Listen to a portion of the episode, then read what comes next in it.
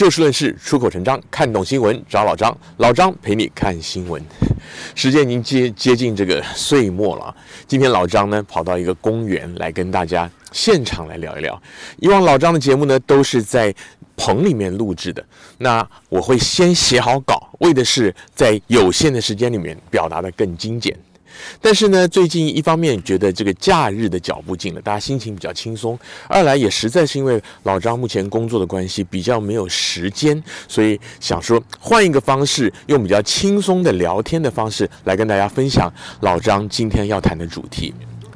美国跟台湾都在十一月份举行了大选，严格讲呢，就是所谓的其中选举，因为是在总统的四年任期当中的中间所举办的，所以叫其中选举。那这两场其中选举呢，有一个共同点，就是执政党都输的实在是蛮难看的。美国呢，民主党执政，拜登总统的不管是一些国际的外交，或者说国内经济情况呢，显然很多民众都不满意。那台湾的县市长选举，还有地方的像是议员等等，民进党呢更是输的是一塌糊涂。但是，这个绝对不能单纯的只从这个其中选举往往对在野党有利这样的一个观点来看。虽然这个观点呢，老张之前也说过了。老张特别想要提的是，这次像是在美国的大选，虽然民主党选的不好看，可是共和党呢，其实也没有如同外界预期所谓的红潮再现，就是因为啊。很多人都觉得说，共和党在这一次有大好机会，红潮再起。可是因为前总统川普他强势的回归，一方面他宣称自己将会参选二零二四年的总统大选，另外一方面呢，他也在一些地方呢推出了他强力的推荐一些像是州长或者说是国会议员之类的候选人。如果川普推荐的候选人，都能够拿到很好的成绩的话，那就证明川普他能够已经可以说是掌握了民主党，而且呢，他的势力会越来越强，对于他自己后续竞选总统当然是有利。可是从这个选举结果来看呢，似乎并不是这样。那再来看台湾，台湾的大选呢，先前其实外界就原本预期这一次的选战呢，民进党会处于比较不利的地位。虽然说民进党在过去六年的执政当中，大部分的情况下是取得比较多的民意支持，但很重要的原因是在于美中台的三角关系，特别是两岸关系的紧绷。那美国政府从川普执政到后来的拜登时期呢，都因为这个美中角力的关系，因此对台湾表现出强力的支持。这个也连带的使得走抗中亲美路线的民进党蔡英文政府呢，也可以说拿到了不少政治的红利。当然，我们可以说，以现在台湾的主流民意来讲，的确是对于跟中国大陆统一是相当的排斥，所以也不能够把民进党所获得的支持全然的归功于美国跟中国的角力。但是不可讳言的是，民进党政府在食髓知味之后呢，可以说是在很多的政策的推计划推广执行上呢，都不思进取，好像呢，只要把这个抗中的这个抗中牌拿出来呢，老百姓就一定要买单。就是我们什么什么东西呢，都是为了要对抗中国，我们都是要亲美。如果你反对的话呢，你就是不爱台湾。包括这一次在台湾的选举的后期啊。民进党那时候声势已经低迷了，蔡英文总统为首的民进党高层呢，就站出来就说支持蔡英文就要支持民进党，投给民进党就是投给台湾队等等等等，企图把这个两岸对抗的局局势这个局面呢，再把它拉到县市长选举来。那结果呢，当然是不奏效了。当然，这个台湾的县市长还有议员等等的选举呢。背后也还有一些错综复杂的因素，个别的现实的情况也不一样。但是呢，老张今天要提的一个重点就是，从这两场选举呢，我们可以看出来，虽然在极端对立的一个社会里面呢，很难有中道声音的展现，选民往往会被绑架，因为意识形态的关系。你如果支持川普，你就一定要投给共和党，或者反过来讲，川普这么讨厌，你如果投给共和党，你不是支持川普吗？同样道理，你投给国民党，你就是亲中卖台；你投给民进党的话呢，那你就是支持这个独裁专政，或者是支持这个网军乱政。类似像这样，就是就是选民好像都会被绑架。可是从这一次的结果，我们就看到说。选民给执政的当权者很大的教训，但是对于主要的反对党来说呢，其实选民也给他们打了分数。就像刚才讲到的，美国的其中选举，共和党并没有占到什么大便宜，而台湾呢，虽然以国民党为首的这个泛蓝军呢，在县市长选举上表现出色，但主要的原因也是因为。在野的阵营呢，他们并没有足够的势力可以来抢占比较重要的，像是我们讲六都的选举。可是从一些地方的选举，好比说像是新竹的选举，就可以看出来，像是新竹民众党的高虹安，在民进党全党上下夹击之下，他仍然当选。还有一个更明显的，就是台北市的黄珊珊，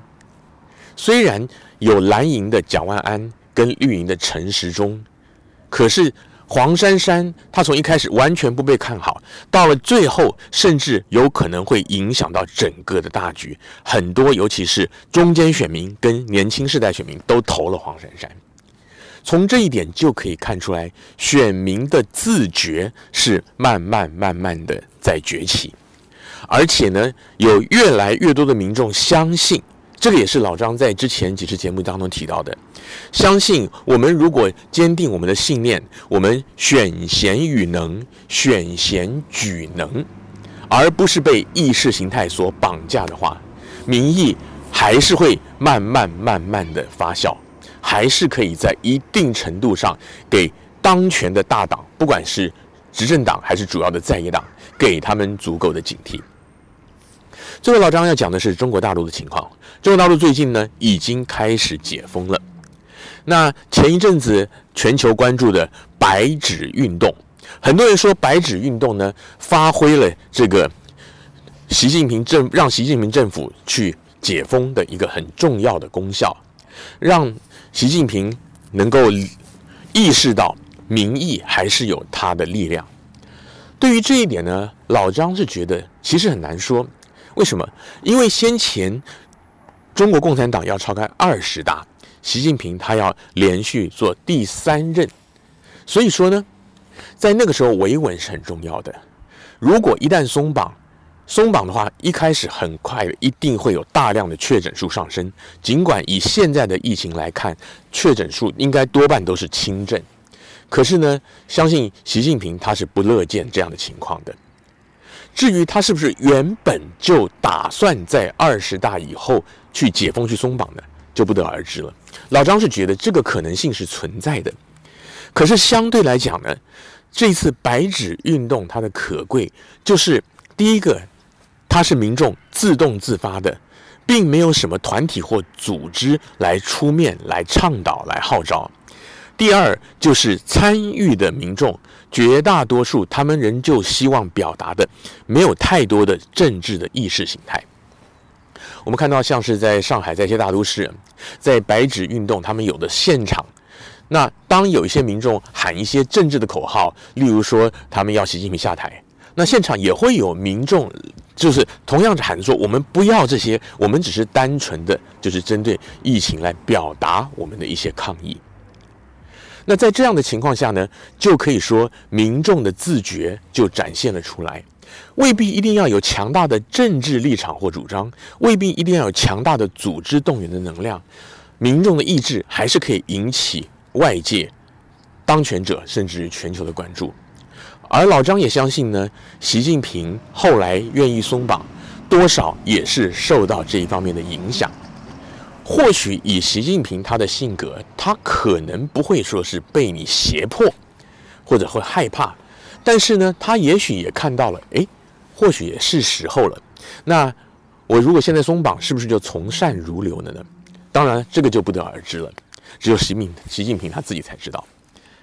老张在岁末年终讲到的这一集，今天在公园用聊天的方式跟大家谈的，主要就是想要表达的是，其实，在一个社会，我们只要能够和平、理性、中道的表达自己的立场，不管是反映在投票上，或者说一些和平的社会运动上，其实都会收到一定程度的效果。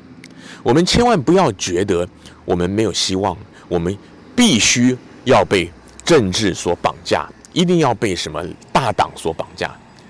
其实呢，有的时候我们仔细想一想，我们常常说，就是像愚公移山那样子，你慢慢慢慢一铲子一铲子的土，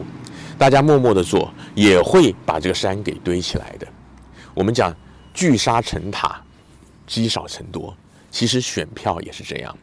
不管您是支持民主党还是共和党，您是支持民进党还是国民党，还是民众党或者其他的小党，在台湾或者美国，民主政治其实仍然有它的希望。关键就是您要有自己的中心思想，同时能够掌握正确的资讯，做最理性的判断，而且相信自己的判断跟理念，勇敢地投向您这一票。至于在像是中国大陆这一类中央集权的国家呢，民众可能比较辛苦一点，可能会需要透过一些比较和平和缓的方式。但是呢，当局也是会听见的。至少老张觉得，中国共产党他们因为是一党专政，所以的确有很多上令不能下达，甚至贪污腐败的情况。但是绝大多数从政的人呢，都还是希望国家能够太平，社会能够安定的。如果能够慢慢慢慢的在社会上形成一股风潮，让民意能够上达天听的话。